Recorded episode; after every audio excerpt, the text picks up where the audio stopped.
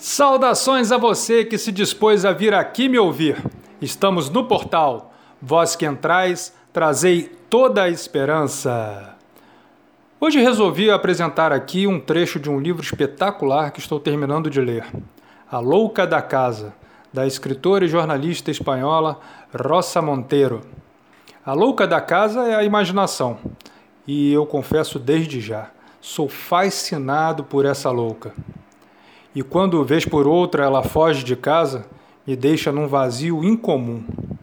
Vamos então ao trecho deste livro, que é o do primeiro parágrafo do capítulo 2.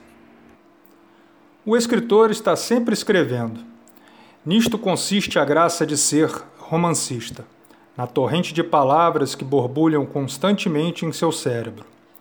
Já redigi muitos parágrafos, inúmeras páginas, incontáveis artigos, enquanto estou passeando com meus cachorros, por exemplo. Na minha cabeça vou deslocando as vírgulas, trocando um verbo por outro, afinando um adjetivo. Muitas vezes escrevo mentalmente a frase perfeita e volta e meia, se não a anoto a tempo, ela me escapa da memória.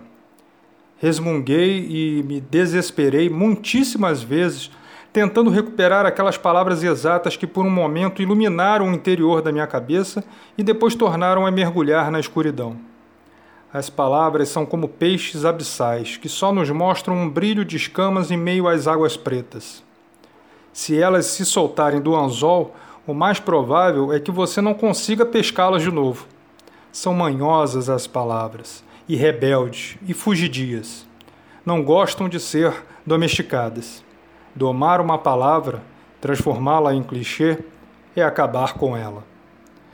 Muito obrigado, meus amigos. Até daqui a 15 dias com mais um Lamascast.